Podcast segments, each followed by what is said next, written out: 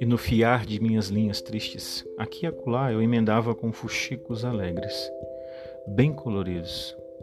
Não era toda vez que eu fazia isso. Boa parte era apenas meu rendado de tristezas. Eu e meu rendado.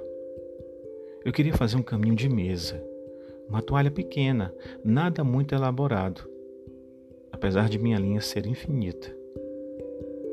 Tinha linha para muitas histórias e bordados. Às vezes eu me pegava falando sozinho neste inventar de coisas para o meu próprio entreter. Demorava a minha confecção, porém, eu me animava em criar coisas úteis. Mas quando terminei o caminho de mesa, não tinham copos, talheres, adornos ou mãos para colocar sobre ele. Eu continuava a arrendar aquelas coisas que tinham um propósito escondido. Meus fuxicos iam acabando e eu só tinha espaço para me fiar de linhas tristes. Eu nem me lembrava mais do que tinha feito com eles, mas como eram lindos.